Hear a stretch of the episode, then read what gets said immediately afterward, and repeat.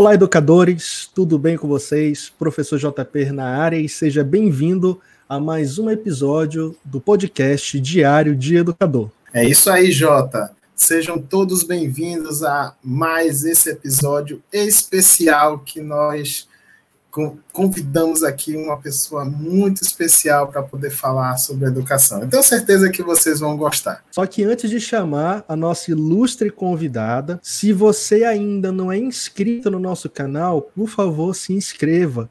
Basta clicar aqui no botãozinho vermelho de se inscrever para você ficar por dentro das nossas novidades. Exatamente. E além da inscrição que você faz ativando também o sininho de notificações, você ainda pode ser membro do nosso canal. E por R$ 4,99 pode ajudar o canal Lab de Educador a continuar crescendo e se desenvolvendo. Além de ter alguns produtos especiais voltados para você que será assinante. Além do canal no YouTube, este podcast também está nas plataformas do Google Podcast, do Spotify e você também pode seguir o Lab de Educador nos canais do, na página do Facebook e no Instagram. Então, sem mais delongas, vamos chamar a nossa convidada de hoje, professora Gabriela Cunha. A Gabriela é graduada em Ciências Contábeis, é especialista em Tecnologias da Informação em Comunicação e em Didática do Ensino Superior. É educadora certificada no nível 2 pelo Google for Education e certificada em Educação Midiática. Atualmente, é produtora de conteúdo digital no blog Aula Incrível, é consultora de metodologias ativas e inovadoras na área da educação e docente do Instituto Federal de Educação, Ciência e Tecnologia do Acre, no eixo de gestão e negócios. Seja bem-vinda, Gabi. É uma honra ter você aqui com a gente. Obrigada, obrigada. Um prazer estar aqui com vocês, meninos, para fazer esse podcast aqui nesse projeto maravilhoso que é o Lab de Educador. Honra, uma honra estar aqui com vocês, viu? Muito grata aí pelo convite. Que prazer é todo nosso. A gente já conheceu o teu trabalho né, no Aula Incrível, a gente admira muito e também é uma grande fonte de inspiração para a gente aí do, do Lab de Educador, né? É, a gente viu também que você participou de algumas ações junto com a professora Amanda e com a professora Tessivanda, que são duas amigas queridas. muito queridas ao, ao, meu coração e ao coração do Zevaldo. E elas meio que fiz, acabaram fazendo essa ponte aí com a gente. Mas, Gabi, para a gente começar aqui o nosso, o nosso bate-papo, que a proposta aqui do, do Diário de Educador é a gente falar de experiências. A gente chama, então, educadores que são reconhecidos por fazerem um trabalho significativo na área onde atuam, e a gente quer realmente criar esse espaço, quer trazer esses educadores para a gente conversar, para a gente bater um papo. Então, a gente gostaria que você pudesse falar um, pouco mais de você para nós, dizendo quem é a Gabriela Cunha. Esse momento eu procuro, gosto de chamar de mapa da empatia. Vamos fazer um mapa da empatia com, com a Gabi, Zé. Quem é a Gabriela Cunha? O que é que ela pensa? O que é que ela vê? O que é que ela ouve? Sabe? Qual é a tua história de vida? O que é que quais foram as suas experiências que, que você teve para que você seja o que você realmente é hoje. Então a gente quer saber um pouquinho mais aí da sua história sobre quem é você. Pois é, menino. quem é a Gabriela Cunha, né? Vocês falaram aí um pouco, né, a respeito aí é, desse meu trabalho que eu tenho desenvolvido na aula incrível, nesse trabalho de educação, né, de criatividade, de inovação e também de sala de aula lá com os alunos, né, os aprendizes que estão aí estudando nas áreas de gestão e negócios, contabilidade, administração. E assim, a educação, ela para mim é a base de todas as coisas, sabe? Então, assim, desde criança, desde pequenininha, desde que eu me entendo por gente, na verdade, eu gosto muito de aprender, sabe? Aprender, aprender coisas novas, conhecer pessoas, viver novas experiências.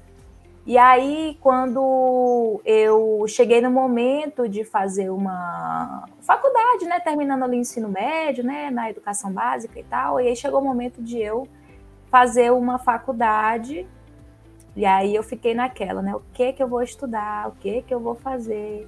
E aí, assim, eu concluí o ensino médio com 16 anos, então eu não tinha, assim, não sabia ainda o que que eu, o que que eu queria para minha vida. O que que eu vou trabalhar, o que que eu vou fazer, porque sou uma pessoa muito ativa, sou uma pessoa multipotencial, gosto de muitas coisas ao mesmo tempo, gosto de tudo e ao mesmo tempo não gosto de nada. então, na época lá, para entrar na faculdade, fazer vestibular e tudo mais, eu fiz assim vestibulares para alguns cursos. Fiz para engenharia florestal, fiz para enfermagem, fiz para contabilidade e assim pode observar que são áreas totalmente diferentes, né? e aí acabou que eu entrei no curso de contabilidade, mas ao final da faculdade eu comecei a observar que eu queria mesmo era trabalhar com educação, ser professora, porque eu já começava a observar ali que trabalhar com, com educação é trabalhar com pessoas, é trabalhar com gente, é trabalhar com crescimento, desenvolvimento, é uma coisa que eu sempre gostei para mim. Então falei, bom, vou investir nessa área aí, né? Mesmo me formando em contabilidade, a princípio assim uma, uma área do conhecimento mais técnica, né? Muitos dizem até que é contabilidade exata, mas não é, é uma ciência social.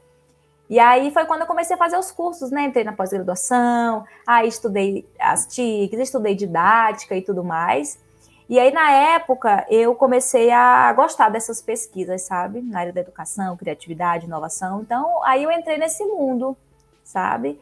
Então, a Gabriela Cunha é uma pessoa que gosta de aprender, né? que gosta de viver novas experiências, que gosta de pessoas, que gosta de, de, de auxiliar mesmo as pessoas a, a crescer, se desenvolver. E aí eu vi nessa profissão, digamos assim, de professora, essa oportunidade, sabe? Então eu sinto, eu vejo que trazendo aí para o mapa da empatia, né, que vocês falaram, né, mapa da empatia tem isso, quem é fulano de tal, né, o que vê, o que sente, quais são suas dores, não é isso?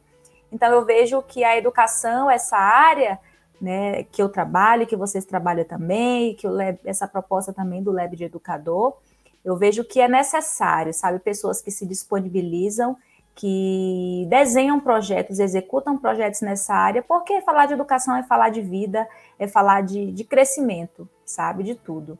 Então, é o que eu vejo é isso, sabe? Eu sinto que cada vez mais que a gente continuar falando a respeito de educação, continuar falando de criatividade, continuar falando de tecnologia, é importante porque é o mundo, né? É a realidade que a gente vive hoje no nosso país e no mundo. E assim, eu costumo dizer às vezes, né, nesse tipo de encontro assim, que eu praticamente respiro educação, né? Acordo educação, tomo café educação, lanche, janta, almoço. É uma área que eu gosto muito mesmo. Então, esse trabalho que eu venho desenvolvendo na aula incrível e nas minhas salas de aula, né, ali como professora mesmo, no IF, é esse mundo maravilhoso que eu acho que realmente é necessário, sabe? Pessoas que se disponibilizam para poder trabalhar nessa área. E eu me encontrei, assim como eu falei para vocês, eu não, não, imaginava que eu ia querer trabalhar com educação, né?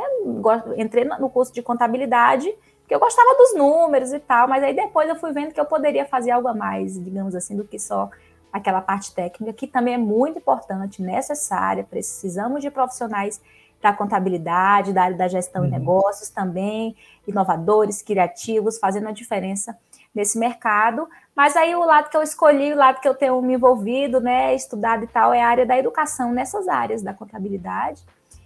E também na formação de professores, de todas as áreas, de todos os níveis de ensino, especificamente nessa parte de inovação. Curioso, Gabi. Porque no meu caso aconteceu da seguinte forma.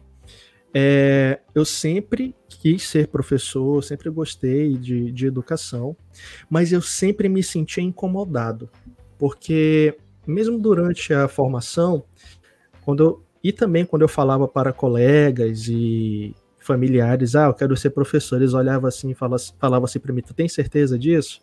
Pô, tu vai passar fome. Pô, isso é uma área que não dá, não dá dinheiro, não dá retorno e tal. Sempre tinha isso.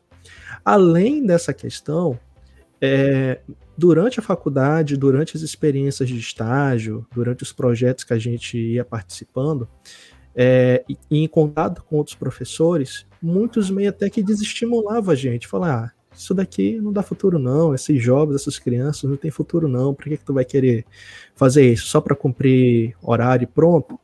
Então era um discurso assim de desestímulo em alguns aspectos, não todos, porque eu me deparei com professores que realmente foram fundamentais e essenciais para que eu persistisse naquilo que eu efetivamente queria. No entanto, é, eu acabei encontrando fora da graduação, ou seja, não foi um conhecimento que eu construí dentro da universidade, mas fora, através do YouTube, através de grupos de estudos virtuais, eu acabei me deparando com várias experiências educativas na área da inovação. E foi um período em que eu conheci as experiências da Escola da Ponte de Portugal, do professor José Pacheco, que ficava encantado com esse modelo de escola, com esse modelo de, de educação que eles estavam, que eles haviam construído e pensava, pô, por que, que a gente não tem isso aqui no Brasil? Por que, que a gente não tem isso aqui em Manaus? Por quê? Por quê? Por quê? Que sistema é esse que a gente, que a gente vive? E aí é, eu acabava pegando por fora muito desses elementos da inovação, muitos desses elementos da criatividade, muitos desses elementos mesmo de você pensar fora da caixa. E infelizmente eu não tive isso dentro da, da, da universidade, e isso meio que mexia um pouco comigo, entendeu? Me incomodava de, de uma certa forma. E essas, essas experiências que eu fui tendo construindo foram primordiais e essenciais para que depois eu entrasse na Fundação Vitória Amazônica, conhecesse o Zevaldo, passasse por todas as experiências que a gente passou para hoje a gente chegar no Lab de Educador. Como é que foi contigo? Como é que a criatividade, como é que é, esses elementos da, de uma educação 5.0 entraram na tua vida? Qual foi o start? Em que momento tu percebeu isso? Interessante aí isso que você falou, porque comigo também foi meio que nessa busca externa, digamos assim, né? Porque eu não tive uma formação pedagógica, digamos assim, a minha faculdade foi 100% contabilidade. Então, me formei em contabilidade, eu saí da faculdade aprendendo a ser uma contadora. E aí eu falei, bom, vamos fazer agora uma pós-graduação, né? A gente, as pessoas geralmente terminam uma graduação, bora, bora avançar um pouco mais, né? Então, eu entrei na, na especialização em tecnologias da informação e comunicação e em didática do ensino superior. Ao mesmo tempo, era em duas instituições. Eu vi a oportunidade, fui lá e fui fazer o curso, porque eu sabia que tinha alguma coisa boa para mim, alguma coisa dali a extrair de bom para mim, né? Então foi a partir daí, a partir dessa busca de eu querer me qualificar mais, de eu querer me especializar nisso, ver o que que aquilo poderia me trazer de positivo. E aí lá dentro, quando o mundo começou a se abrir, né, e aí eu abro até um parêntese aqui falando nesse sentido, porque eu não via, até, até eu entrar nessa, nesse curso, digamos assim, né, da pós-graduação, eu não via a tecnologia, eu não via a inovação, eu não via a criatividade como algo assim, eu não, não sabia que existia isso, assim, para educação. A minha, a minha formação em contabilidade foi praticamente no, pelos métodos tradicionais. É claro que tinham aqueles professores mais inovadores, que faziam aquelas que ela usavam técnicas e metodologias mais legais, assim, digamos assim, né? Mas assim, eu não, eu fui uma aluna na graduação que eu não, eu não gostava nem de pesquisar no Google as coisas. Eu falava, eu era bem tradicional, assim, não, para mim aprender isso aqui eu tenho que resolver questão, eu tenho que pegar, comprar livros, estudar pelos livros, anotar aqui o, os autores e, e escrever. Eu, eu, era uma estudante, assim, tradicional, não gostava de tecnologia, para mim que eu tinha que aprender no livro, anotando, escrevendo, resolvendo questão e entrando nos sites de questão de concurso. Esse era o meu método de estudar e serviu muito bem para mim, porque depois consegui ser aprovada em alguns concursos e tal, que era aquele meu objetivo na época, né, de ser contadora, é, estudar para concurso.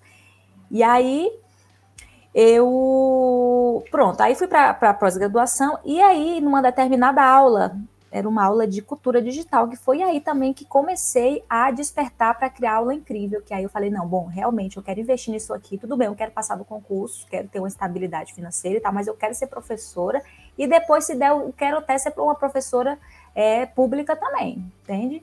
E aí, a partir dessa aula de cultura digital, é, era uma aula que a professora, ela ensinava assim, que a gente tinha que, as pessoas em geral, elas tinham que virar essa chave de saber que o ambiente digital ele era, não era só tão somente para a gente consumir conteúdo, ir lá no Google e pesquisar um termo, por exemplo, mas sim era um ambiente que era um ambiente de oportunidade. era um ambiente de oportunidade que eu poderia criar uma vida lá dentro, digamos assim, colocar as minhas ideias, criar um blog, criar um produto digital. Então, aí nesse dia, eu fiquei muito maravilhada. Eu descobri que eu podia criar um site sem saber programação. Eu entendi que eu, eu comecei a entender que eu poderia comunicar as coisas que eu estava aprendendo naquele curso. Então foi aí, aí foi o embrião do aula incrível, né? Esse primeiro projeto que teve nessa disciplina. Então essa virada de chave foi realmente é, nessa busca de eu me qualificar, de eu aprender, de eu estar aberta para conhecer é, novas possibilidades, porque até então eu entrei no curso assim, bom, vou fazer esse curso porque eu tenho esse interesse aqui para ser professora, eu gosto disso, eu gosto de gente, eu quero aprender mais. Surgiu a oportunidade, eu fui. Só que eu não sabia que ia ser uma virada de chave muito virada, entende? Eu achei que eu ia lá e aprender a ser professora, ia aprender a ter uma técnica ali para ensinar e tal, a contabilidade, até então não tinha nem pensamento de formar professores nessa área, né? E aí, quando eu tive essa aula nessa nesse módulo lá de um dos cursos, aí eu falei, bom, isso aqui é a minha vida, aqui é que eu vou investir, sabe? Então foi nesse sentido. Foi uma mudança assim, bem uma mudança profunda porque mudou o mindset, sabe? Mudou a forma de ouvir a internet, de ouvir a inovação, de ouvir a criatividade. E a partir daí, meu amigo, aí eu, foi só pesquisas e mais pesquisas e comecei a criar o blog Aula Incrível, enfim. Aí tem toda a história, né, depois disso, pro, pro Aula Incrível. Legal. Gabi, um pouco da tua história lembra também um pouco da minha aqui hoje eu sou professor formado em história e tudo mais, mas acredite se quiser, eu busquei a contabilidade e administração lá no meu ensino médio. É, coisa boa. eu não, não acredito. Ó, hoje eu não me vejo em outra área sem ser a docência. Mas quando eu tinha é, na época em que eu estudei, a gente fazia opção, era, o ensino médio era técnico, né? Então a gente precisava fazer uma opção para entrar numa, numa área que a escola oferecesse. No caso da, da escola que eu estudava, ela oferecia três áreas, que era contabilidade, administração e magistério. Então a gente fazia o primeiro ano básico e o segundo e terceiro ano era técnico.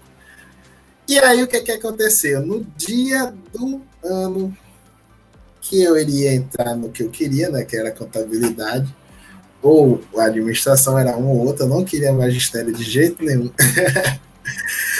Aí a turma reduziu tanto, tanto, tanto, que foi feita, foi solicitada uma reunião com todos os alunos, só tinham 16 alunos na época. Foi dito que a escola não abriria duas turmas, que só seria aberta uma turma e que a turma que era composta desses 16 alunos, escolheria um curso apenas para poder fazer. Ou seja, naquele exato momento, a gente, pela minha sondagem para os meus colegas, a gente iria fazer administração. Mas os pais participaram da reunião e falaram assim: no interior, não tem tantos negócios assim para vocês serem administradores. Tem para ser professor tem um monte, então vai ser professor, vai ser professor, vai ser professor. E ao final da reunião, lá vai eu fazer o magistério. Vou dizer para você, nunca gostei. Fiquei com raiva, foram dois anos e dois anos de fiz de magistério que eu fiz só por fazer mesmo. Aprendi muita coisa, mas eu fiz só por fazer. Quando eu terminei, fui buscar minha graduação, minha graduação voltada para uma área que não fosse o magistério e não fosse a educação. Minha família é toda de educadores. Acredite, eu não sei porquê, nesse exato momento eu, eu criei essa versão, acho que muito do que o Jota colocou aí, dessa, dessa construção imagética que as pessoas fazem, que a educação é algo ruim, que não é um emprego bom, e que os professores vão sofrer, que isso tudo, isso daí tudo influencia nas nossas decisões enquanto jovens. Até hoje influencia isso na vida de milhões de milhões de pessoas. Vários jovens hoje, nas pesquisas que acontecem, mostram exatamente que a educação não é um caminho a se seguir, que é um caminho que realmente é de sofrimento, de, de onde não será valorizado e tudo mais. Os debates sobre educação sempre colocam isso em evidência. Eu só fui começar a gostar de educação quando eu fui para o comércio. E aí eu falei que eu vi meus colegas lá sofrendo, penando para poder conseguir passar em um concurso. Eu virei o professor deles. E aí comecei a dar aula para eles. É assim, é assado, é assim. E aí acabei naquele exato momento, me encontrando enquanto professor. Foi que aí eu voltei para a educação e estou até hoje. Não pense em sair deste rumo. Mas é engraçado que você contou assim, eu me lembrei lá atrás, assim, do tempo que eu queria ser contador, do tempo que eu queria ser administrador, e que hoje totalmente diferente é a minha relação. Eu queria ouvir um pouco mais hoje? Eu sei que você hoje tem uma, uma, uma relação muito profunda com a educação. Sua formação não inicial, inicial não foi isso, mas a sua formação continuada, ela deu o passo que é para ser o que a Gabriela é hoje. E aí eu queria ouvir mais um pouco da Gabriela. Qual é a sua relação com a educação hoje? O que, é que você enxerga? Quais as perspectivas de futuro na educação e o que a Gabriela é, busca promover, não só com é, outros educadores em seu canal, mas também com os estudantes que você atua? Porque eu acho que hoje a educação ela é muito nisso, né? Do papel que o educador é na vida dos estudantes. E como eu não havia encontrado um professor que tinha me despertado esse interesse para a educação minha, no meu ensino médio, apesar de eu ter uma referência muito grande até hoje, que é a minha mãe, ela era uma excelente professora, mas eu não tinha aquela mudança de chave, assim, de querer, aquela famosa picada do mosquito da educação, não, não ocorreu nesse tempo. Ela ocorreu depois. A história do Jota ele mostra, ele fala de vez em quando, ele mostra que veio de fora também, mas que teve alguns educadores que influenciaram ele, isso basicamente, né? Mas assim, a gente percebe que o papel de muitos educadores influencia diretamente nas escolhas das pessoas. Você vê quantos educadores não vão para a sala de aula só para falar mal da educação, que não presta, e que não querem ser professores, não. Não presta, não. Como é que você Gabi. Gabriela, trabalha isso também na sua sala de aula e no seu canal. Então, é interessante, né? E o JP falou alguma coisa nesse sentido também, né? Dessa desvalorização, não foi? JP, você falou que você assim não também não foi tão estimulado a ser professor. É, e para mim também, assim, as pessoas na verdade ficaram, ficaram surpresas, algumas pessoas quando me viram sendo professor e formando professores também, né? Porque a promessa, digamos assim, é ser eu ser contadora, né? E o tempo também trabalhei com contabilidade, né? Trabalhava na prefeitura aqui de Rio Branco e logo depois fui para o IF. É, e assim, uma coisa que eu, que eu gosto de, de estimular e dizer é que, para mim, a educação, pela minha própria experiência mesmo, como pessoa, como uma cidadã do mundo, digamos assim, como uma filha, né? Uma pessoa que, que faz parte dessa sociedade, eu vejo que a educação ela é a solução. É a única. Para mim, que é a, é única solução para as mudanças do mundo que a gente precisa. Entende? Então, essa valorização ela deve começar por aí. Então, uma pessoa bem educada, uma pessoa bem instruída, digamos assim, bem estimulada, nos seus potenciais e é uma pessoa que, que pode ter a capacidade de resolver os problemas do mundo. Então, se existe uma educação formal, um ambiente escolar, onde tem as pessoas que estão ali para aprender, e tem um professor e tem um facilitador, facilitadora, professora, para poder estimular aquelas pessoas, aqueles ser, seres humanos que estão ali para viver em comunidade, para viver nesse mundo cheio de problema que, a, que existe hoje, então, a educação é, é o que a gente tem para poder estimular essas pessoas a serem cada vez melhores, a aprender a viver nesse mundo que a gente vive e resolver os problemas da sociedade, do mundo, entende? Então, isso para mim é a essência. É o que é isso, isso aí, é, viu, Zevaldo? É o mosquito. É o mosquito que me picou, é esse aí. Que a educação é o que pode trazer a solução para os problemas do mundo, sabe? E quando eu falo educação, não é a educação, por exemplo, eu sou professora de contabilidade, a educação que eu gosto de levar para minha sala de aula é, não é só lá as fórmulas da matemática financeira, por exemplo. Não é só as técnicas de custo, lá da contabilidade de custos. Mas o que, que aquilo pode trazer de benefício para a sociedade, para o mundo, para aquela comunidade e para aquela pessoa que está aprendendo aquilo e o que ela vai, pode fazer com aquilo, com aquela técnica que ela está aprendendo o que que aquilo pode mudar na realidade dela, como, como uma pessoa que está aprendendo algo novo, como um futuro ou futura profissional que vai usar aquilo para poder desenvolver as suas capacidades, habilidades e, e, e trabalhar com aquilo também, sabe? Então, isso para mim é a essência. Então, isso aí é o mosquito, viu? Que me picou, que me, assim, todo dia tem um, uma mordidinha aqui dele em mim que faz com que eu me motive cada vez mais de querer ser professora e de querer estudar, me qualificar e ajudar outras pessoas também a ser picada por esse mosquito, sabe? Então, esse é o mosquito. É, e aí, se tu puder falar de novo aí, porque foi uma pergunta tão longa, né? eu peguei mais a parte do início lá e anotei Não, aqui. Foi com relação à questão da, da sua relação com a educação, né? Da sua relação com a educação hoje, o que, o que te motiva, né? E, e, te, e faz você motivar outras pessoas a estarem atenadas com o que você faz. E, uhum. e com, com, com a educação de forma geral, né?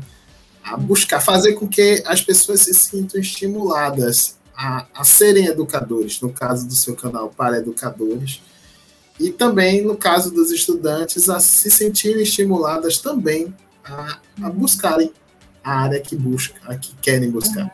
No seu caso é de gestão, né? Gestão e contabilidade lá na, no Instituto uhum. Federal. Isso. Mas você, mas você busca também ativar outros processos, outras, outros pensamentos nos seus alunos?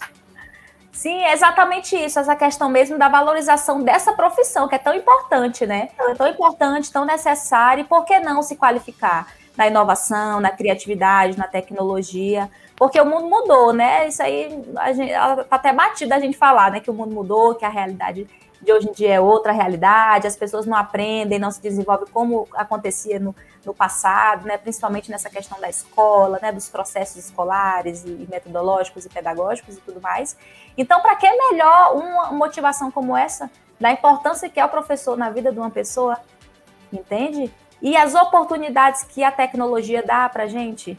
Vocês estão aqui empreendendo no Leve de Educador, estou aqui empreendendo na Aula Incrível. É uma oportunidade a internet para a gente conversar sobre esses assuntos, para a gente motivar outras pessoas a não desistir da educação. Por quê? Porque o que tem de gente aí achando que a educação não, não é o futuro, não dá futuro, que ser professor não dá dinheiro, por exemplo. A gente escuta muito isso, né? Ah, você se formou o quê? Ah, pedagogia. Você, qual é a sua profissão? Ah, sou professora. Ah, professora. Não é isso, né? Então, esse trabalho da aula incrível que eu, que eu tenho feito é nesse sentido mesmo, de valorização do profissional da educação, das oportunidades que a gente pode ter sendo professor e principalmente, especialmente, na mudança, na inspiração que a gente pode dar para outras pessoas lá na sala de aula com os nossos alunos, que a educação é o caminho, sabe? E que a educação pode ser algo legal, que estudar pode ser bom, que aprender pode ser prazeroso e que a, os alunos, os aprendizes lá aprendendo, podem fazer mudanças na vida deles para o positivo, para serem pessoas melhores, para é, viver melhor. Né? As pessoas que estão numa sala de aula, eu trabalho no nível técnico e superior, que eu observe que as pessoas estão lá que querem melhores condições de vida, querem viver melhor, querem viver bem, querem ter, querem ter estudo, querem contribuir com a sociedade, querem ganhar dinheiro, que também é importante, entende? Então, para que maior motivação do que essa para os professores? Com certeza. Com é certeza. Verdade? Olha, eu tenho minha, minha cabeça aqui está fervilhando. Eu vou, eu tenho muitas coisas para falar aqui. Fale, eu vou tentar, falar. Eu vou tentar ser, ser objetivo, né? Porque a gente sabe que o professor gosta de falar.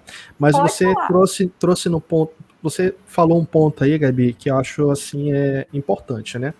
É, primeiro, sobre todos esses avanços é, tecnológicos que a gente tem hoje, nas portas que é, esses avanços podem abrir para nós, das oportunidades que surgem né, para nós, ao mesmo tempo das necessidades que surgem de, de aprimoramento, de conhecimento, de apropriação a respeito do uso dessas tecnologias digitais de uma forma geral e o quanto isso impacta na educação, impacta na nossa prática enquanto professores, né? Eu acho que isso é um ponto bacana da gente continuar dentro dessa linha é, e também trazendo um pouco mais assim para o lado do empreendedorismo, né? A gente sabe que você já está aí na labuta com aula incrível desde 2017. E a gente tem um público aqui que é major, majoritariamente de educadores. Temos educadores que já têm aí 5, 10, 20, 25 anos de sala de aula. E tem aqueles que estão se formando, saindo da universidade também. Temos um público aí de, de universitários, né, de estudantes da área da pedagogia. É, o que, que é, o que o que, que é indispensável para você, a partir da tua experiência enquanto uma professora empreendedora, o que, que é indispensável para que é, aquele que está nos ouvindo, o educador que está nos ouvindo, que quer começar a empreender na área da, da educação, o que, que é indispensável para esse educador começar a partir aí da tua, das tuas experiências? Então, assim, indispensável para quem quer empreender na internet, na área da educação, é ter coragem, sabe? Ter coragem lá e fazer com que tiver do jeito que der, sabe? Quando eu comecei, quando a gente começou, eu e meu, meu esposo, né, aquele que foi o, a pessoa que me deu aquele incentivo inicial, foi a coragem, foi a coragem, a coragem de falar, bom, eu quero criar um blog, agora eu aprendi a criar blogs, eu quero fazer um blog de educação. E aí eu comecei a estudar sobre marketing digital, como criar um blog, como usar o WordPress, por exemplo, né? E aí eu coletava muita coisa da internet, assim, buscava os sites que ensinavam sobre isso e foi pela coragem mesmo, porque eu não tinha dinheiro, não tinha recurso, não tinha muito tempo também, porque eu trabalhava naquela época o dia todo, assim, né? trabalhava com contabilidade ainda, né? E né, paralelamente fazia ali o, o curso da pós-graduação. Então é a coragem mesmo, querer fazer e meter a cara, sabe? Ir lá e começar indispensável é começar, ter coragem para começar. Não esperar, por exemplo, tá tudo com as condições perfeitas, ah, tá tudo ok, tá tudo certo, eu tenho um dinheiro para investir, eu tenho os recursos necessários, porque sempre vai haver alguma limitação, sabe? Então é começar, colocar no papel, começar a desenhar o que, que você quer fazer, e aí vai pesquisando e, e faz. E aí o tempo vai acontecendo e as pessoas, assim, as pessoas, no caso eu, né, amadurecendo e aí tendo mais, digamos assim, uma linha do que, que realmente quer fazer. Né? Quando, quando a gente começou, era uma coisa muito só da escrita lá no blog, e aí depois a gente viu que as pessoas iam chegando, depois aí foi feita a lista de e-mails, depois a gente expandiu para as outras redes sociais, aí depois veio ali uma mentoria, depois veio um produto, depois veio o curso, depois, entende?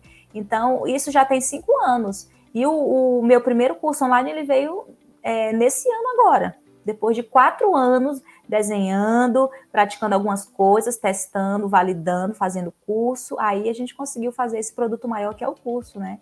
Mas assim, se eu não tivesse tido aquela coragem lá no início de começar, colocar no domínio, divulgar e tal, não estaria aqui hoje, assim, já com o curso pronto, né? Sendo, convidada, por exemplo, aqui de vocês para fazer essa conversa, entende? Então, indispensável é ter coragem para começar começou, aí você você vai, vai abrindo ali as oportunidades, vai vendo, conhecendo ali mais do mercado e se qualificando, buscando estudar mais, buscando conhecer pessoas da, da área também. Então, para mim, isso daí é o essencial. Nesses quase cinco anos aí de aula incrível, Gabi, teve alguma experiência, alguma situação que te marcou? Assim, falou, caramba, que. Porque às vezes a gente tá aqui na, nessa posição, produzindo conteúdo, né? É, produzindo os nossos materiais, às vezes a gente não tem noção do quanto a gente acaba impactando na vida dos nossos seguidores, das pessoas que, que, que se beneficiam do, do, dos conteúdos que a gente constrói. Tu tem alguma história assim que realmente foi marcante para ti? Alguma experiência marcante para ti dentro do Aula Incrível? Tenho, tenho. Eu lembrei aqui de três agora, mas vou falar assim, a que mais me, me deixou com os olhos brilhando, que foi um comentário de uma pessoa em um vídeo lá no YouTube. E o meu YouTube ele tem poucos seguidores, ele deu agora mil inscritos, mil inscritos no YouTube. E aí, uns dias atrás, eu recebi um comentário assim, de uma professora, falando assim, que ela é professora há 20 anos. Professora há 20 anos, e que aquele vídeo que, a, que ela assistiu, houve uma mudança gigante nela.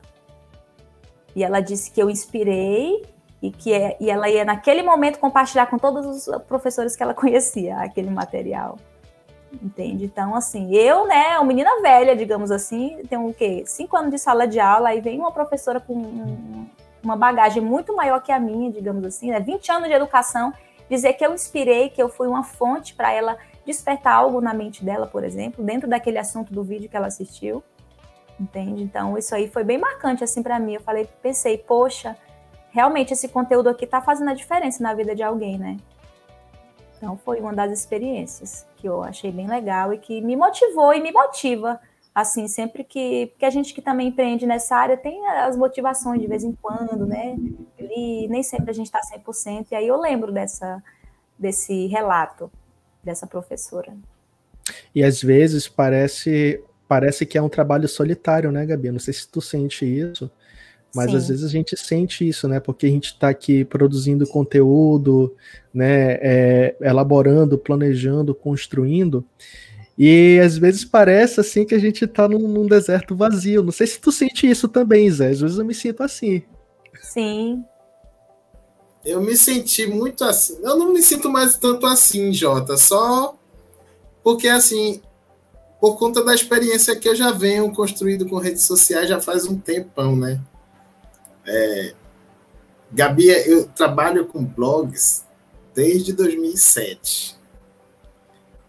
Na verdade, eu tra... minha, minha relação com as redes sociais, ela vem desde 95, mais ou menos. Tinha um ano. É. Então, assim, eu já tá, ouviu até a minha história aí, que a gente me convidou para o curso, para fazer uma palestra é, para o curso de educação digital, né? Que eu havia criado, ele é um dos tutores do CETAM aqui. E, e nessa palestra eu contei um pouco da minha relação com, com, com a informática de forma geral, né? E de tudo como eu me relacionei, tanto de equipamentos quanto de mídias diversas, tanto, e as redes sociais. Então, a minha relação com redes sociais, ela vem desde 95, ainda quando eu era moleque ali, meus 13, 14 anos, e aí eu venho é, me relacionando, basicamente, num primeiro momento, mais consumindo conteúdo, porque naquele exato momento era mais consumo de conteúdo mesmo, poucas pessoas produziam, mas quando eu entrei na faculdade em 2007, 2008, na faculdade de história, e eu nunca gostava, eu nunca gostei de português, odiava a língua portuguesa naquele momento, e história é narrativa, né? Você precisa saber contar uma história. E como eu não tinha uma boa relação com a língua portuguesa, foi um momento que eu olhei assim, pô, eu preciso de alguma forma encontrar uma relação com a língua portuguesa. E a minha relação com a língua portuguesa surgiu na escrita de um blog sobre a história da minha cidade. Então, eu criei um blog de história de Maragogipe, e isso extrapolou, eu acabei criando blogs da escola, blogs, um blog pessoal que contava sobre a história, sobre acontecimentos da minha cidade e tudo mais. Uma cidade de 40 mil habitantes, e chegou um momento em que eu tinha mais de 4 mil acessos somente falando sobre a história da minha cidade, ou seja, 10% da população da minha cidade acessava diariamente o meu blog para ouvir e ler as notícias da cidade ou, ou saber alguma coisa. Meu blog era o blog mais. Se não saísse, saísse em qualquer outro blog, eles esperavam que eu confirmasse. Quando eu colocava no meu blog, aí sim era verdade, eles espalhavam por tudo. Era o, o validador. E aí o que é que acontece? Nas redes sociais, na, num primeiro momento, eu digo, Jota, que nas minhas primeiras interações, eu, eu acreditava que às vezes eu estava falando no vazio. Eu falava assim, mas eu falava assim, poxa, tá lá, deixa lá, eu, pelo menos eu fiz minha parte. Depois, eu fui percebendo a dinâmica das redes e como os algoritmos trabalhavam. Então, foi através do meu entendimento, quando eu fiz análise e processamento de dados aqui já em Manaus, e fui começar a entender sobre algoritmos e redes e processamentos de computador, que eu gosto muito, Gabi. Então, a partir dali, eu entendi o que, que eu, enquanto produtor de conteúdo, precisava fazer para poder crescer. Certamente, até aquele momento, a minha temática era a minha cidade, Maragogipe. E eu não ia alcançar um milhão de habitantes, um milhão de seguidores para poder seguir Maragogipe se a cidade só tem 40 mil habitantes. Eu nunca ia conseguir isso, né? Quando eu vim para Manaus, eu mudei essa relação, porque eu vim para Manaus com o intuito de falar sobre educação. E educação, eu consigo um milhão de habitantes, é um milhão de seguidores, eu consigo. É um tema que está em voga, é um tema que sempre estará presente na vida de todas as pessoas do mundo, não importa se é aqui em Manaus, se é lá na minha cidade, se é na China, se é na Índia, todo mundo fala de educação em algum momento da sua vida. Na verdade, em todos os momentos da sua vida. Então, para aquele, eu, eu, era o que eu desejava. Tanto é, não sei se você lembra, mas logo no início do aula digital eu chegava assim e falava assim: Eu posso criar um blog? Aí só me cortava.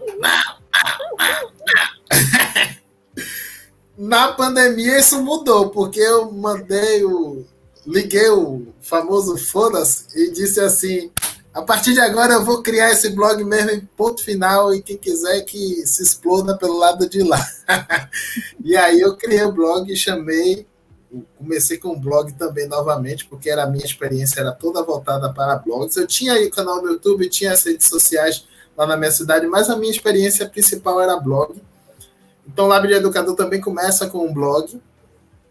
E depois, isso no dia 7 de junho e no, do ano passado, e no dia 22 eu publico os meus primeiros vídeos no YouTube, porque eu comecei a olhar as redes sociais e percebi, não, não é mais só blog. O blog é um agregador, mas as redes sociais elas impactam diretamente na vida das pessoas. Eu preciso explorar ela muito mais uhum. do que explorava tempos atrás.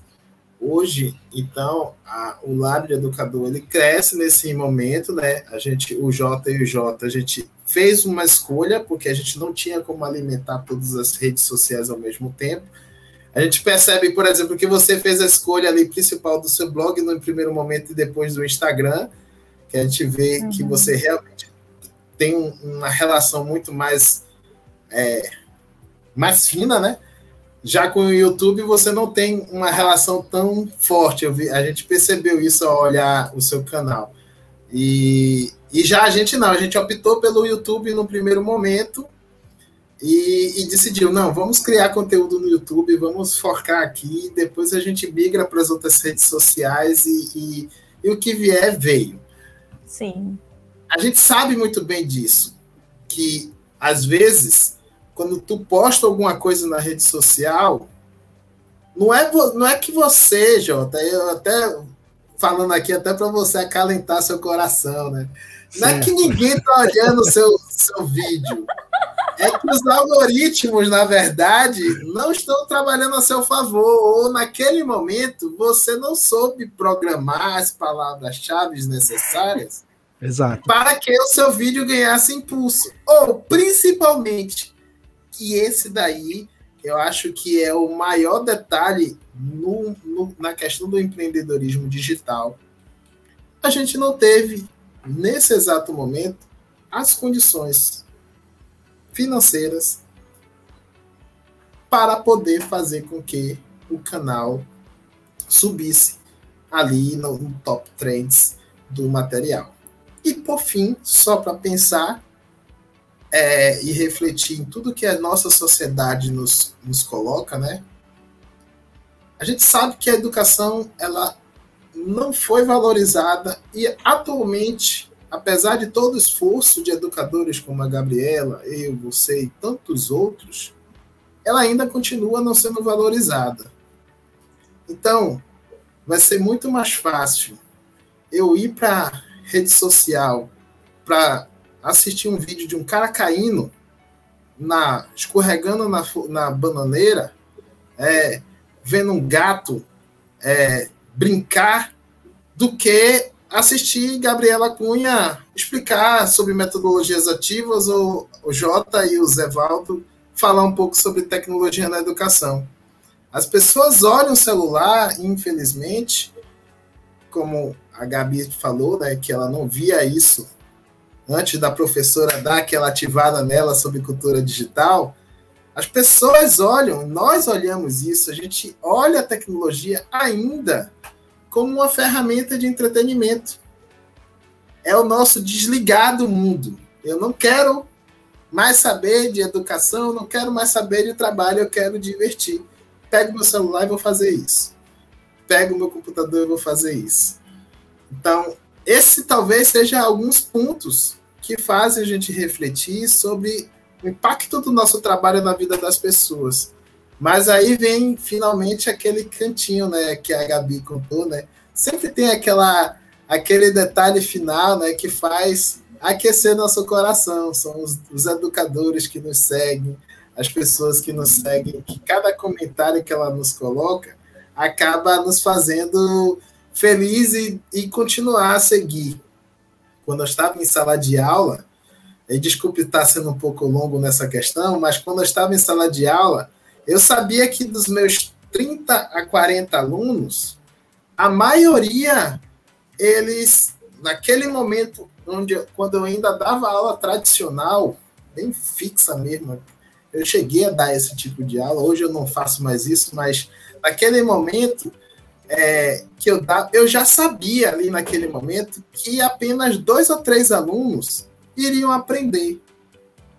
Então, o professor tradicional, ele sabe que a maioria dos alunos não vai aprender. Ele só quer que boa parte desses alunos passe. Ele sabe que somente alguns vão aprender. Que a maioria não vai aprender, mas vai passar. E que alguns é, não vão aprender de jeito nenhum. Mas o professor tradicional, mesmo sabendo disso, ele não, não olha para si e não consegue ver o ponto que ele precisa melhorar para poder alcançar esses outros alunos. Porque ele prefere se manter no, no como é que a gente pode dizer? É, na sua zona de conforto. Não é isso? A maioria das pessoas prefere se manter na sua zona de conforto. Ela não gosta de sair dessa zona de conforto e mudar. E é. E quando as pessoas saem da zona de conforto e não e, e para mudar, elas também recebem impacto negativo de outras pessoas, que é o caso da gente aqui de, de fazer um canal desse e não ter tantos incentivos, tantas coisas. Porque as pessoas não gostam tanto de mudança, elas gostam de estar mantendo ali, ou que essa mudança realmente chegue ali e mantenha ainda mais o que ela estabeleceu como uma linha de pensamento. Então é mais confortável para a pessoa que tudo esteja dentro da sua do seu espaço, né? Do seu espaço de trabalho ali, do seu espaço, das suas ideias, dos seus pensamentos. É por isso que as pessoas seguem quem quem quem tem o mesmo pensamento, tem as mesmas ideias. E se um cantor fala algo que ela não tem a mesma ideia, ela deixa de seguir. É, são as bolhas, as redes né? sociais mudaram as pessoas, né? Muda. As redes sociais mudam, mudam completamente. E nisso que tu falou aí, Zé, é, pelo menos na minha percepção, a mudança, ela sempre vem. De uma hora, de, de uma forma ou de outra. Ela sempre vai acontecer, né? A gente tem um exemplo, um exemplo mais drástico e dramático de um processo de mudança é a própria pandemia, e com todas as consequências que ela trouxe para o mundo como um todo, entendeu? e de uma certa forma do quanto esse evento na humanidade também acelerou muitos processos, como no caso o uso da tecnologia. Isso é fato. Estava conversando com o Jonathan Pinheiro, um podcast passado, ele falou que, cara, a pandemia ela meio que sintetizou uns 20 anos em, em pouco menos de, de um ano aí de avanços, de estímulos, de um gás que tinha que ser dado no que diz respeito às tecnologias na educação, a esses, ao uso dessas ferramentas e também no, no, reconhecimento da importância dessas ferramentas na prática educativa, entendeu? Até quando eu acho que eu não posso mudar, a, a mudança vem, né? E a gente tem que, é, até um certo ponto, eu acho que a gente, como professor, a gente tem que. Eu nunca vou esquecer de uma aula que eu tive com um professor de didática. Foi exatamente aquele professor que fez com que eu continuasse no curso e, e ele me inspirou a seguir em frente, né? Ele tinha uma frase que dizia assim: o professor ele, ele deve ser, ele nunca deve se conformar.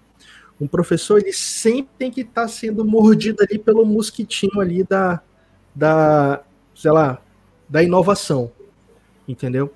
A gente nunca deve é, olhar para uma realidade e, por exemplo, olhar para uma situação por um ato de violência e normalizar aquilo.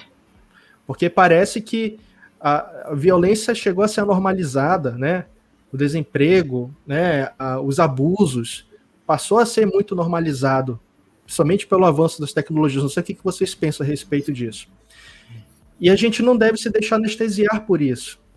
E a gente tem que sempre pensar, de fato, fora da caixa. E é aí, Gabi, que eu vejo que entra uma palavra muito significativa e muito importante que você trouxe, que é a palavra, que é a palavra coragem. Seja no contexto de eu empreender enquanto educador, e seja no contexto da minha prática cotidiana, no dia a dia. Entendeu? E de fato, se eu não der o primeiro passo, se eu não buscar, não é o outro que vai fazer isso por mim, né? Se você não tivesse tido a coragem de dar o primeiro passo, de ousar, o aula incrível não teria chegado até onde chegou hoje. Se a gente não tivesse tido a coragem de superar as nossas incertezas e ter tomado as decisões para que a gente chegasse onde nós chegamos hoje com o Lab, talvez a gente não saiba onde nós estaríamos, né? E eu falo para ti, Gabi, que ano passado, pelo menos para mim, foi um desafio muito grande. Inclusive, eu gostaria de saber como é que foi o impacto da, da pandemia no Aula Incrível. Mas, pelo menos para mim, foi um ano em que eu fui mexido de todas as formas. Fui mexido no sentido profissional, fui mexido no sentido afetivo, no sentido mental. Foi um rebuliço que deu aqui dentro de mim e foi um período em que eu tive que tomar muitas decisões, sabe? Muitas decisões. E, e ao mesmo tempo que foi um período de muito medo, um período de muitas incertezas, ao mesmo tempo, de, diante desses medos e dessas incertezas, foi aonde eu fui conseguindo encontrar e reconhecer as minhas fortalezas, né? As minhas, as minhas certezas internas. E 2020 para mim meio que se resumiu no medo, sabe? Falei, meu Deus, e agora? Como é que vai ser? Não estou me sentindo bem, não estou satisfeito, está acontecendo várias coisas ao mesmo tempo. E no início desse ano, de 2020, cara, eu fui internado, passei uma semana no hospital internado com dengue, peguei dengue. Foi uma semana antes da segunda onda de Covid aqui, na, aqui em Manaus que foi avassaladora. E nesses cinco dias que eu fiquei internado, foi um dia assim que parece que o universo conspirou para que eu parasse um pouco. Para, reflete, desacelera, respira, né? Foi um período que eu fiquei completamente desconectado, assim, das redes sociais, de tudo, né? Não tinha nem cabeça para fazer isso. E mesmo diante disso tudo, foi um período que deu para refletir sobre muitas coisas. E eu, a partir dessa experiência, eu prometi para mim mesmo que 2021 seria o ano da coragem.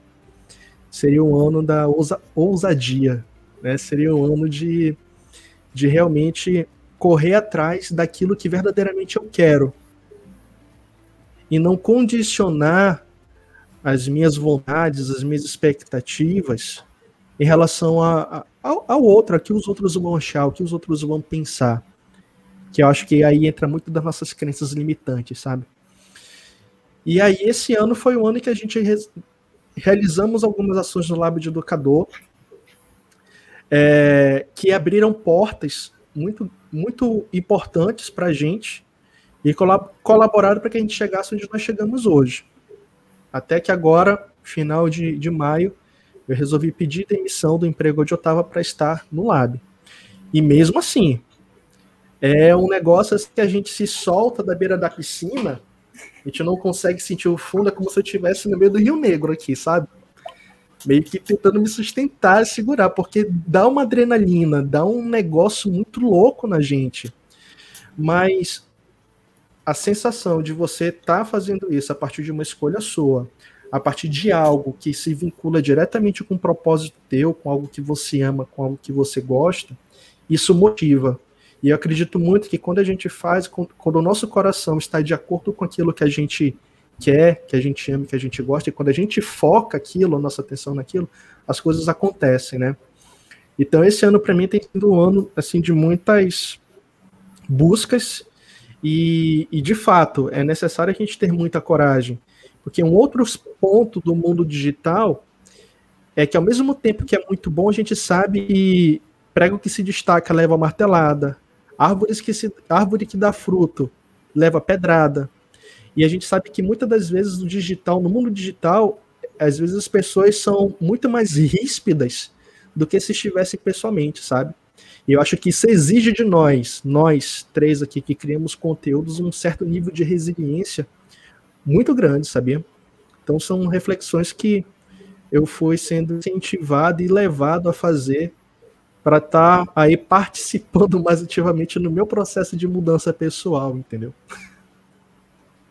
Necessário, né? Inclusive, eu quero fazer alguns comentários aqui, né? Que o, Zé Valdo começou falando, fez aquela pergunta para eu falar a respeito do que marcou, né? Até hoje, assim, um exemplo que marcou essa trajetória da aula incrível. Aí depois veio o Zé Valdo falando do algoritmo, né?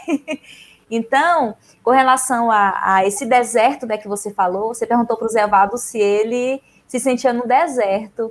E eu já me senti algumas vezes no deserto, é, assim, no sentido de estar tá falando sozinha, de ninguém estar tá me ouvindo, de ninguém estar tá interagindo esse, nesse trabalho da aula incrível, mas são essas trocas, né, como essa aqui que eu estou tendo com vocês, são essas trocas, por exemplo, esse exemplo que eu dei de uma coisa que marcou, que fez sentido para mim, que, que eu senti que eu estava ajudando alguém com esse trabalho da aula incrível, é isso que mantém, assim, esse propósito, né, da gente que decide empreender, da gente que decide colocar a nossa cara, Assim, essa exposição que é a gente está na internet falando de um assunto, de uma temática que a gente gosta, que a gente ama, que a gente vê sentido na gente que, e que quer levar essa, esse estímulo para as pessoas também do mesmo ramo, digamos assim, ver sentido também. Então, eu vejo que é normal, é, assim, às vezes a gente se sentir no deserto, porque a internet tem muita gente fazendo a mesma coisa, inclusive na área da educação, muitas pessoas fazendo praticamente as mesmas coisas. Nesse sentido, da mesma temática, né? A gente que está aqui falando de tecnologia, de metodologias ativas, de inovação, de educação, tem muita gente fazendo isso, mas tem espaço para todo mundo também. Eu vejo que tem espaço para todo mundo também, porque cada projeto, cada pessoa, cada educador tem um jeito de ver as coisas, tem um jeito de se comunicar, tem alguma coisa especial que vai fazer com que as pessoas queiram ficar aqui no canal do YouTube ou lá no se cadastrar do, do, do canal do Spotify ou se, se inscrever na rede social, entende? Então, na verdade, eu vou ser bem sincera, se eu nunca me, pre, me preocupei muito, assim, é, dizer que eu não me preocupo é mentira, mas eu nunca me preocupei muito, assim, com, com quantidade sabe? De quantas pessoas vão estar assistindo, mas se eu conseguir tocar uma pessoa, duas, três, quatro, cinco, e ver que isso está trazendo resultado, eu já fico feliz. Isso me motiva para querer trabalhar mais ainda para ir poder crescendo também, sabe? Então, esse tipo de, de, de, troca eu vejo que é muito importante e também é uma forma de estimular as pessoas que estão querendo começar nesse trabalho também, de querer é, aparecer mais como professor mesmo, independente de empreender. Tem alguns professores que querem simplesmente estar mais ativo nas redes sociais para poder é, se comunicar melhor com os alunos e tal. Então, quando gente, eu vejo quando a gente começa a trazer essa virada de chave, não se preocupar tanto com o algoritmo, porque o algoritmo quer que a gente fique doido mesmo, o que o algoritmo é. quer é que a gente produza até morrer para poder fazer com que a rede social cresça. O algoritmo não pensa no humano, não. O algoritmo não pensa no humano, não. O algoritmo é uma é. máquina e a gente quer ser humano, a gente não é máquina. A gente é pessoa e a é, gente tem uma vida. É, a gente tem uma vida além de uma rede social, entende? A gente tem uma vida além de uma rede social. O algoritmo tá preocup... não está preocupado com as pessoas que estão seguindo só aquele tipo de conteúdo, porque o que ele quer é isso mesmo, que a pessoa goste de um assunto e que ela só seja alimentada daquele tipo de assunto. Então, a gente que já está nesse, conhecendo mais sobre esse ambiente, produzindo aqui nesse, nesse ambiente, né, ter essa, é, é, esses insights nesse sentido, para a gente não ser engolido pelo que o algoritmo quer. Entende? É um pouco aí da educação midiática, né? A gente se educar nesse sentido. Da, da, produção, do consumo, e fazer isso na nossa prática mesmo, como produtor de conteúdo e como pessoas que est estamos nesse ambiente produzindo e consumindo também, e poder levar para as pessoas. E aí, com relação à pandemia, teve muitas viradas de chave, tanto para a minha vida pessoal, profissional, tudo, tudo, virada de chave em todos os aspectos da minha vida. E nesse aspecto da vida como educadora, no início ali, quando deu o boom, quando deu o boom da, da pandemia, que praticamente a gente dormiu é, de um jeito e acordou de outro jeito, né? Dormimos professores e acordamos youtuber, acordamos é. editores é. de vídeo, acordamos profissionais das redes sociais, acordamos, né, tecnológicos, digamos assim. É, eu me senti naquele primeiro momento ali, eu me senti preocupada. Me senti preocupada.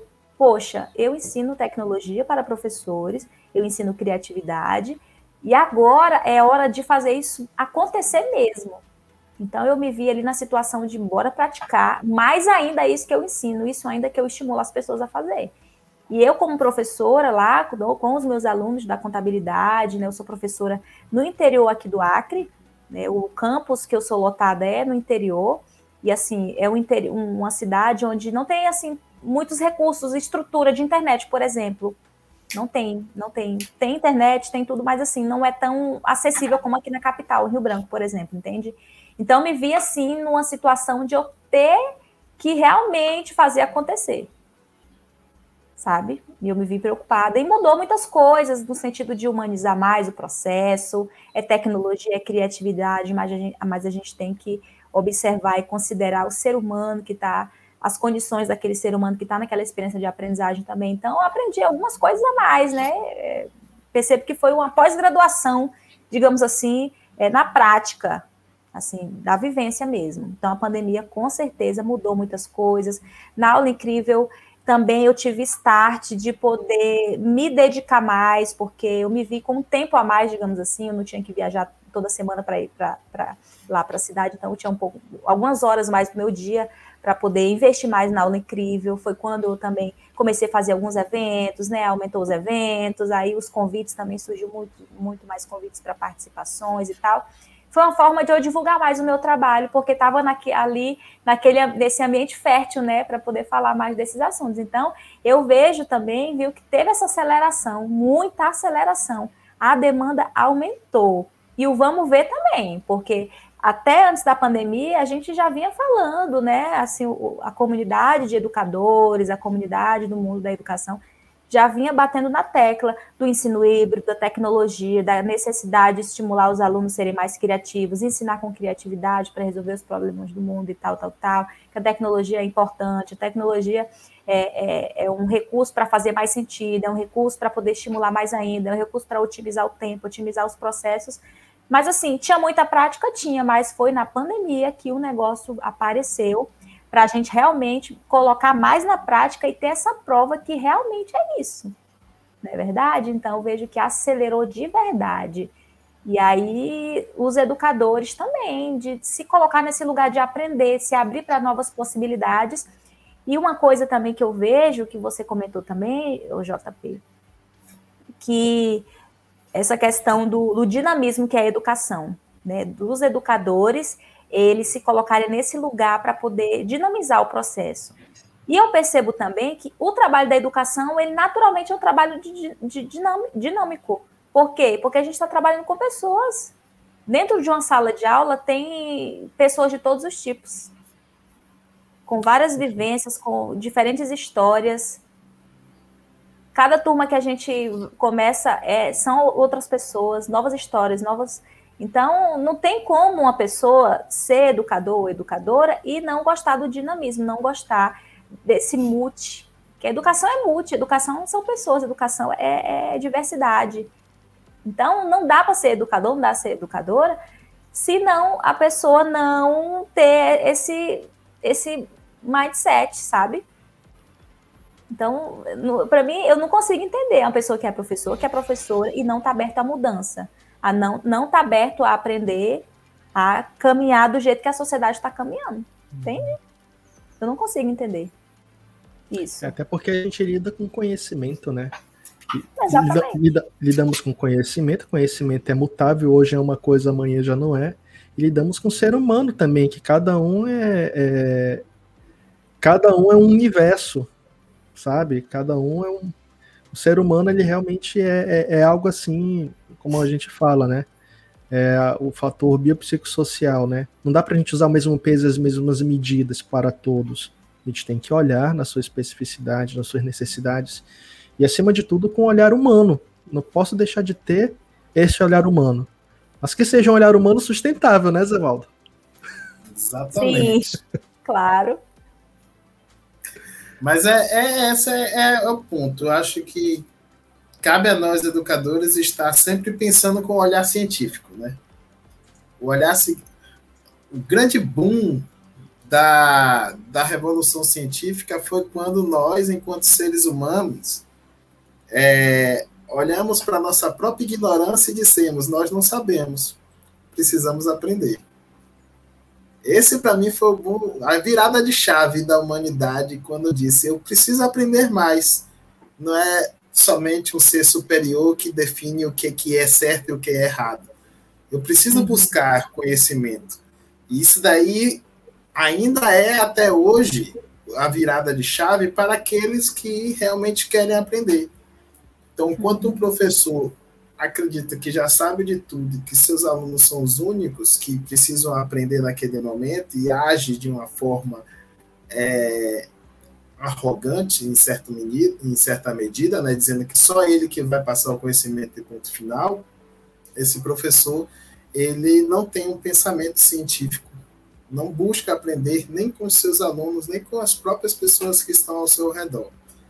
Quando um professor ele tem esse pensamento científico muito ligado a si e diz que realmente nós precisamos aprender com tudo que tem e com todos que estamos ao nosso lado, aí a gente tem a mudança de chave, né? Desse educador que quer buscar o conhecimento, que quer buscar e quer incentivar esses seus alunos.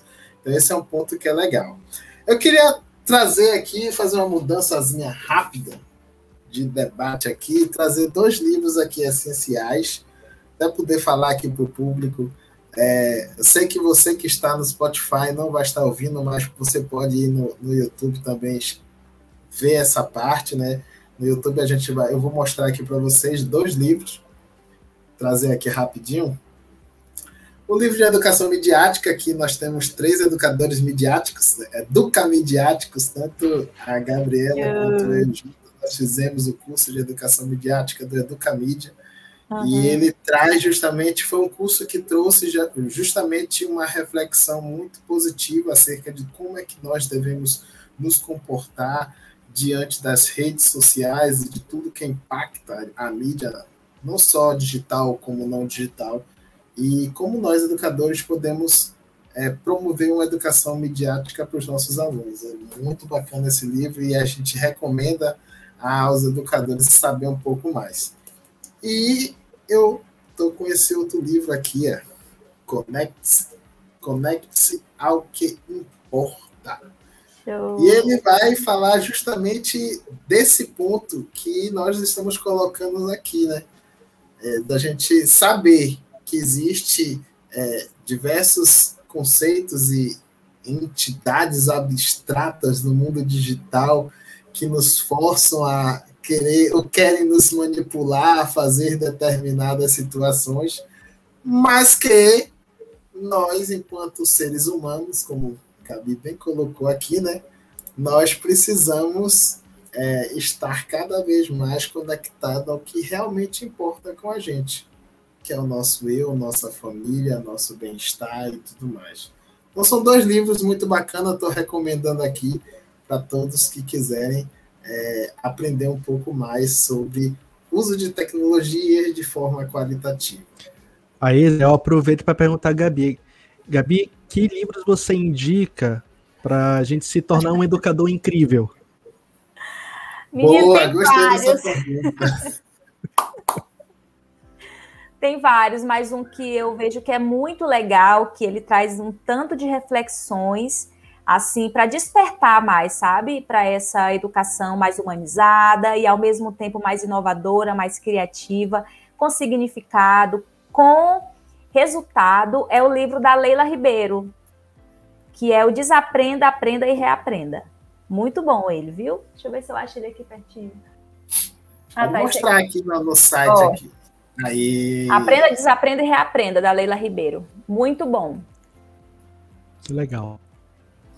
Legal, vou já botar aqui na minha coleção para poder a gente, vai, a gente vai botar o link aqui da, na Amazon para o livro para quem quiser. Gabi, aproveitando, ó, estou aqui com o teu blog aberto.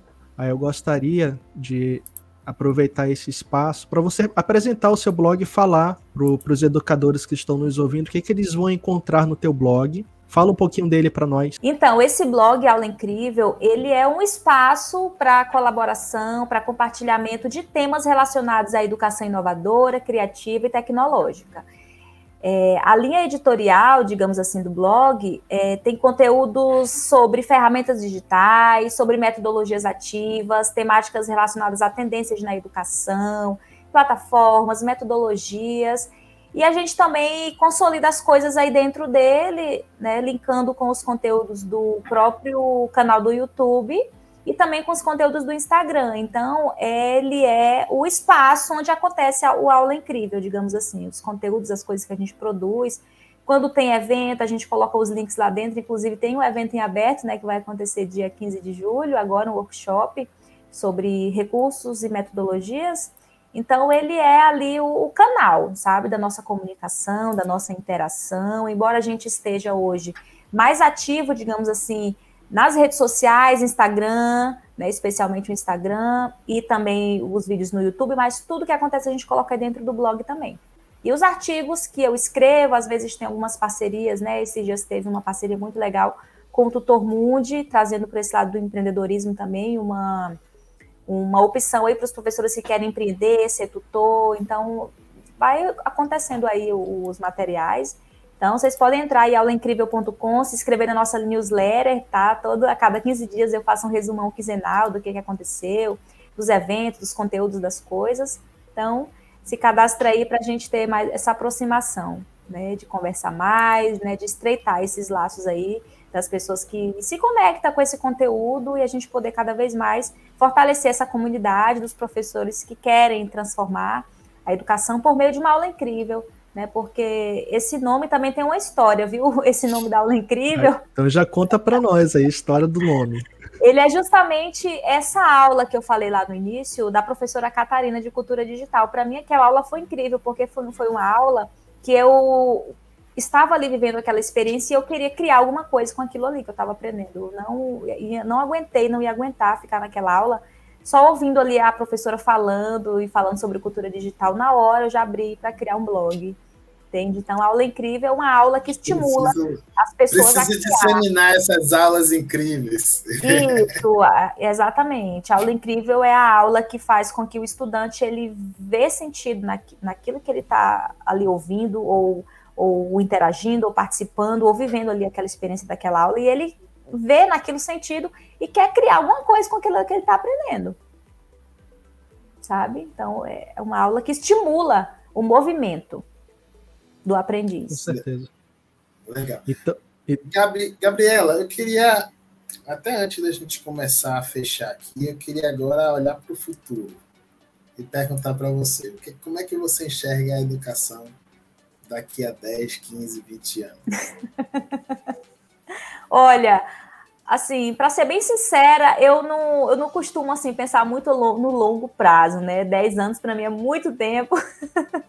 Mas o que eu vejo no futuro, no geral, assim, da educação, é que cada vez mais vai estar uma educação mais exigente, no sentido da formação dos educadores, e também no próprio na própria aprendizagem dos alunos, porque a gente está numa sociedade cada vez mais exigente nesse sentido de fazer as coisas na essência do que realmente importa porque cada vez mais as informações estão sendo mais aceleradas, cada vez mais tem acontecido problemas de informação, de comunicação, muito com esse mundo da internet, que tem algo muito bom, muito positivo, tem o outro lado, sabe? Tem um lado da aceleração, tem o lado do volume de informação, de conhecimento, de conteúdo, que se a gente não tiver cuidado, a gente é, é, é absorvido no sentido, assim, de...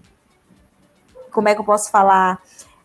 a gente é metralhado de tanta coisa e as pessoas que estão, os nossos aprendizes e tal, eles também estão sendo bombardeados de muita informação, muito conhecimento. Então, cada vez mais eu vejo que os educadores, a educação em si, vai ter que trabalhar no, sentido da essência, de trazer o que realmente importa, de trabalhar o ser humano no sentido essencial da coisa, usar a criatividade, usar a tecnologia para fazer o que realmente importa e atender às demandas do século, que é a demanda de resolver os problemas da sociedade. E aí onde entra a criatividade, cada vez mais professores mais criativos e estimulando também a criatividade nos alunos, sabe? Para ser, é, serem profissionais, cidadãos cada vez mais resolutivos, viver para resolver os problemas e poder viver bem em paz numa sociedade que está cada vez mais, assim, o que eu observo é que tem coisa ruim acontecendo. Tem muita coisa boa, mas se a gente não tiver cuidado, vai para o lado ruim também.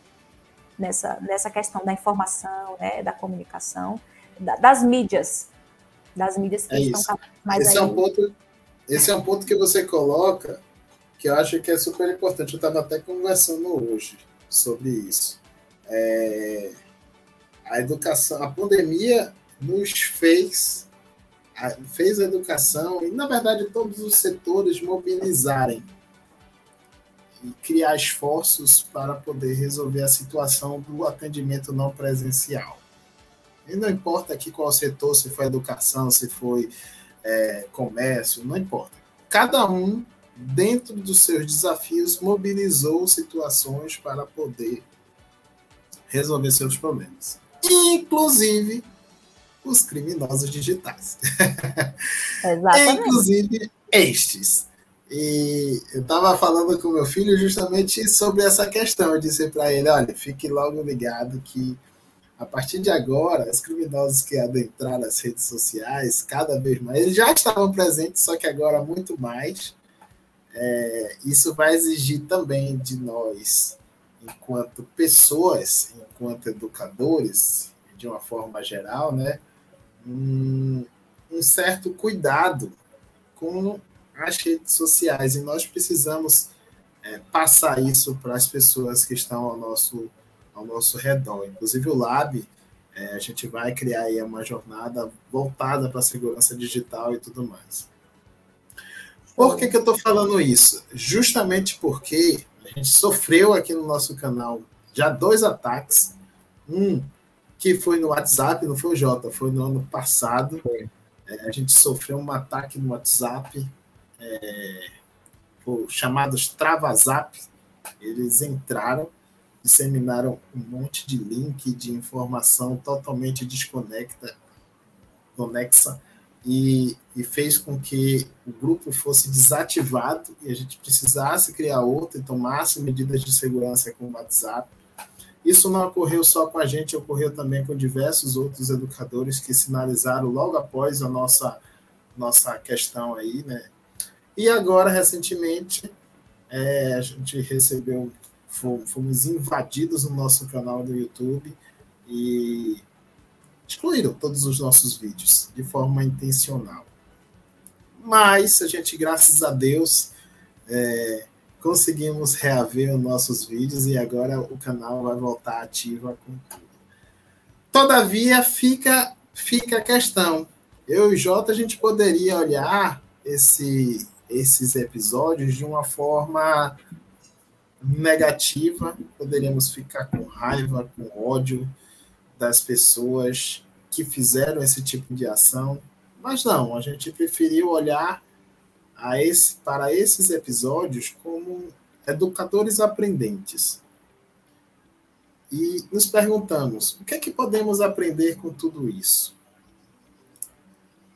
A gente fez várias ações, medidas de segurança, mas a gente entende que a educação hoje, ela e o curso do educação midiática, né, do Educamídia, nos traz justamente essa reflexão, né?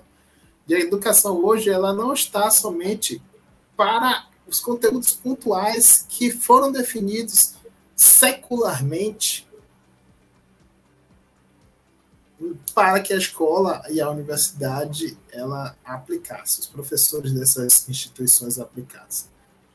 A gente olha hoje para a sociedade e para tudo que está acontecendo e percebe que nós, enquanto educadores, precisamos estar atentos a outras coisas que estão acontecendo e hoje, exatamente nesse exato momento, e começarmos a projetar justamente ações de cunho atual já, e não futuro. Eu não preciso esperar que o governo decida que a educação midiática ela precisa ser incorporada na escola. Eu não preciso esperar que a minha escola decida que é, eu posso falar ou não sobre cyberbullying na escola ou, ou, sobre qualquer outra temática. Eu não preciso disso. E eu posso incorporar isso em qualquer momento, em qualquer disciplina. Inclusive na contabilidade, perguntando, fazendo uma problemática lá para eles perceberem quanto isso pode impactar na vida de milhões e de milhões de pessoas que elas gerenciam. Seja como for, nós não temos mais como esperar. Exatamente e, e o que, que você enxerga disso tudo que está acontecendo? Porque a gente sabe que teve pontos positivos, assim como tem pontos negativos. O que, que você enxerga disso tudo? Eu acho que é por aí mesmo. A gente que está na ponta, né? Não é isso? A gente está na ponta, a gente é do chão de fábrica, né? A gente que é o professor da sala de aula, né?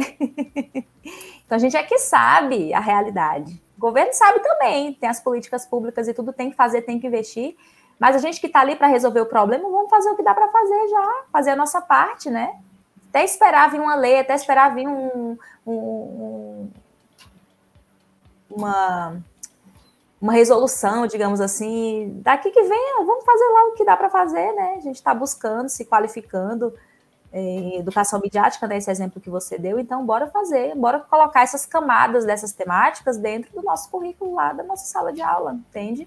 Então, eu vejo que é por aí, eu vejo que o, o professor raiz, digamos assim, é aquele que faz a diferença, independente das condições, sabe? Faz a diferença do jeito que dá, com o que tem, com os recursos que tem, do jeito que dá para fazer. E hoje com a internet, hoje com as redes sociais, e hoje com esse volume de informação e conhecimento que a gente pode adquirir por meio das redes, por meio da internet, por meio dessa comunidade que está se criando de educadores, inovadores, criativos e tudo mais, a gente pode ter força nessa comunidade, entende? Não esperar, não esperar o governo colocar uma lei, não esperar o diretor da escola fazer uma formação específica para aquela ferramenta que eu quero aprender, para aquele método que eu quero aprender. Mas como que eu posso fazer para me qualificar cada vez mais? Não esperar, mas agir, sabe? Então eu vejo dessa forma, eu vejo que é por aí, eu vejo que a gente que é professor, a gente tem que estar nesse dinamismo, tem que estar nessa ação. É claro que a gente precisa também cobrar né, de quem é para cobrar, a gente precisa cobrar, a gente tem paga imposto para isso mesmo, né? Isso, o nosso Exatamente. país é um país rico de recurso, o que precisa é a gente fazer a nossa parte também nesse sentido. Né? Mas não esperar, cobrar, mas não é, colocar como condição para eu agir no meu papel de educador. Entende? Perfeito, Gabi.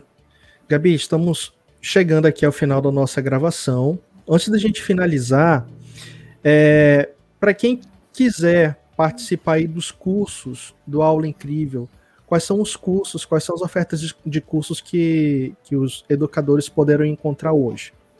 E como então, fazer para se inscrever? Então, o curso que a gente tem é o método Aula Incrível. que é o curso completo de metodologias ativas, criativas e recursos digitais para professores.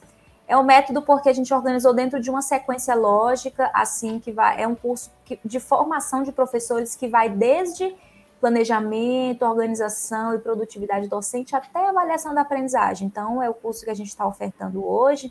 Agora, desses dias, ele está com, com, as vagas abertas. Né? A gente faz o formato de lançamento, lança e atende a turma, depois abre as turmas de novo. Mas vocês que têm interesse em de acompanhar, é só seguir nas redes sociais, né? Aula incrível, coloca lá no Instagram, no Facebook, o próprio blog. E de vez em quando a gente faz algumas formações, sabe? Algumas jornadas online. Agora mesmo vai ter esse workshop, né, do dia 15 de julho. Então já fica o convite aí, quem assistir dentro desse período, até lá, essa data, é acompanhar a gente nas redes, que a gente está sempre colocando lá as novidades dos cursos, das jornadas, dos eventos, está sempre rolando coisa nova. Legal. Maravilha, legal. Então, educador, educadora que está aí nos assistindo ou nos ouvindo pelo, pelo Spotify, se você quiser se tornar um educador incrível, siga a Gabriela nas redes sociais, acesse o blog Aula Incrível, fique por dentro, porque é um conteúdo de uma enorme e grande qualidade e relevância para todos nós educadores. Gabi, a gente agradece imensamente essa oportunidade, esse bate-papo, a sua disponibilidade e disposição por estar aqui conosco, conversando, trazendo suas experiências e trocando essas ideias aí sobre a educação, sobre a nossa vida. De coração, a gente agradece aqui a sua participação conosco, né, Zé? Exatamente, Jota. Obrigado, Gabi, pelas reflexões, pela por contar a sua história, por compartilhar a forma como você busca incentivar alunos e outros educadores. A gente espera que você continue nessa missão de inspirar outros educadores cada vez mais a produzir aulas cada vez mais incríveis para os seus alunos. Muito obrigado. Grata também, meninos. Grata aí, JP, pelo convite, junto com o Zé Valdo. Uma honra estar aqui com vocês conversando, né? Eu gosto de, dessa, desse tipo de bate-papo, eu acho muito legal a gente cada vez mais estimular esse tipo de conversa, esse tipo de, de interação mesmo, sabe? A gente poder se aproximar cada vez mais, os professores, educadores que estão nessa luta, digamos assim, né? Então, muito grata pelo convite. É uma honra também estar aqui com vocês, podendo conhecer esse projeto maravilhoso que é o Lab de Educador, né? Já falei que eu gosto, acho muito muito bom, muito importante e que vocês possam continuar também. Desejo sucesso nesse trabalho de vocês. Precisando de mim, pode contar, tá bom? Parabéns e muito grata pelo convite. Muito bom estar aqui. Estamos juntos. E a vocês que estão nos ouvindo, nos assistindo, receba aí o nosso caloroso abraço e a gente se vê no próximo episódio do Diário de Educador. Até lá. Um abraço a todos. Tchau, tchau.